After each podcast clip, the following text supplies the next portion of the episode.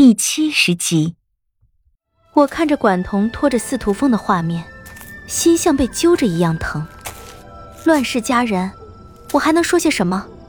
只能远远看着罢了。看着他跌跌撞撞的搀着司徒风爬上那陡坡，看着他们走过，留下那一地的血脚印。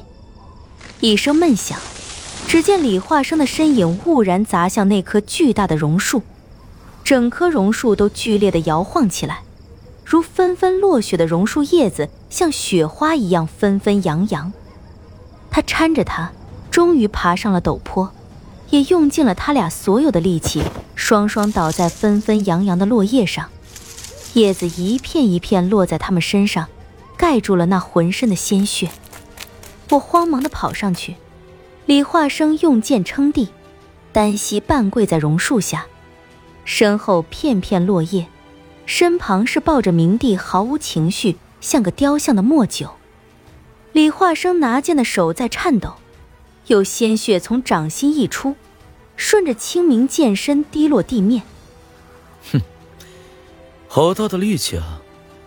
他站起身，木头一样的莫九终于微微抬起了头，身前那个彪形大汉挥舞着手中的黑色棒子，正向他俩扑来。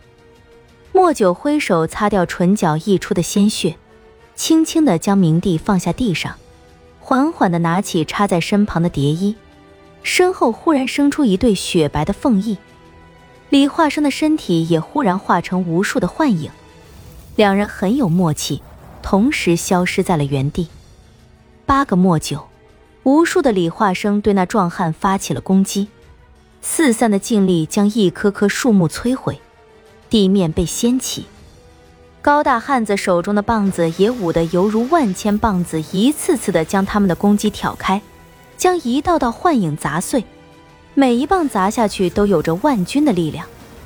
李化生和莫九两个人联手，居然攻击了好半天，也没能捞到多少便宜。我无法想象，这个世界上还有人能够扛住他们两个联手攻击这么久。一连两声闷响。那彪形大汉一连砸出无数的棍影，将李化生和莫九两人砸飞。他们两人的双脚深深地陷进泥土里，像是耕地一样被砸推出去十余丈才稳住身形。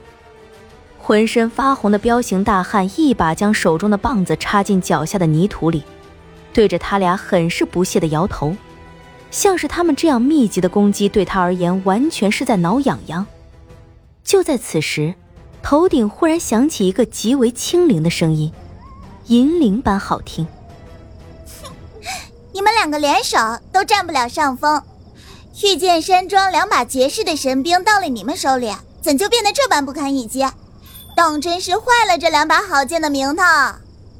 所有人纷纷抬头，不知什么时候，在我们头顶的树干上，竟然多了一个人，一双洁白如雪的脚踝吊在半空中。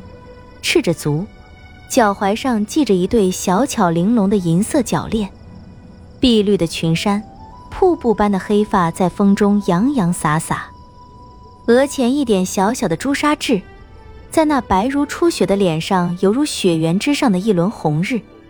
有些稚嫩的脸上满是童真的笑容，是个小姑娘。她双手撑着身下的树枝，低头看向那壮汉，纤细的小腰一动。如一片叶子般轻轻地落在地面，一双雪白的赤足踏着漆黑的泥土，却不见半点泥污。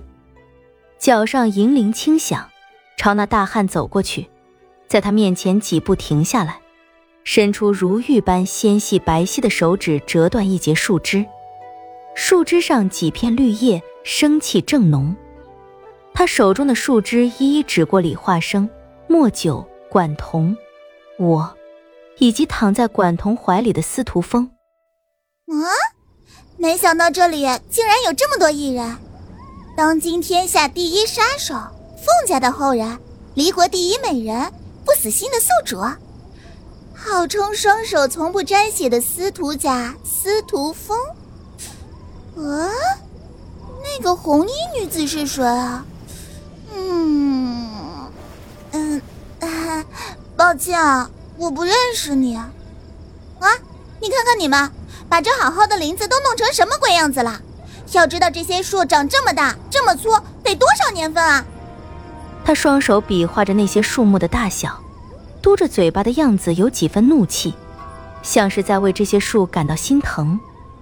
大汉的手重新握住插在身旁的漆黑棒子，一把拔出来。李化生和莫九也默默地握紧了手中的清明和蝶翼。我很吃惊，他能一连认出我们这么多人，竟然还能一眼认出我就是不死心的宿主。莫九是凤家后人。哎，傻大哥，你那棒子是玄清棍吧？这根棒子重三百八十七斤四两六钱，由蓝海之底万年寒铁铸造而成。不过，这不是古包国的圣物吗？十余年前。幽王征伐古包国，包人除了献出大美人褒姒奇香之外，连同这根被他们奉为圣物的玄清棍也一并敬献给了幽王。相传五包国人得到这蓝海之底的万年寒铁，却没手段将其融掉，铸成兵刃，还是请御剑山庄用星辰之火，花了九九八十一天才给融掉，打造了这根玄清棍。此棍一向都被幽王视若珍宝，怎么就到了你的手里啊？嗯，你是幽王派来的？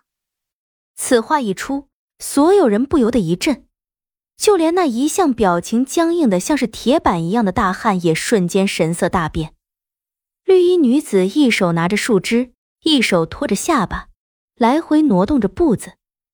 啊，容我理一理啊！齐国欲要吞并离国，如今离国的国力已经衰弱到了极致，无力抵抗来势汹汹的数十万齐国军队。于是，离国公做出了和当年古包国人一样的决定，送出绝世美人、无数珍宝和数十城向齐国齐和。管彤就像是当年的褒姒，只是令人没想到的是，管彤在这之前已经有了心上人。嗯。就是那个半死不活的司徒家的司徒风，司徒风不想管彤嫁给齐国世子，于是孤身一人前去刺杀齐国公。只要齐国公一死，齐国必然大乱。这样一来，管彤这个大美人也不必再负褒姒的后尘，就可同他双宿双飞。不曾想，却被打成了重伤，半死不活的。嗯，同样的。不仅仅是晋国不想齐离两国结盟，幽王也不想，因为这两国都是大国，一旦结盟，势力将出奇的强大。于是他就派出了你这头蛮牛。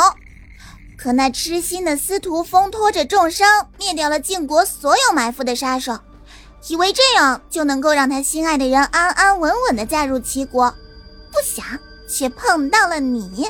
啊嗯嗯嗯。好久没说这么多话了，喉咙真疼。你们先等等啊，我润润嗓子。我们所有人都将这个绿衣女子呆呆的望着。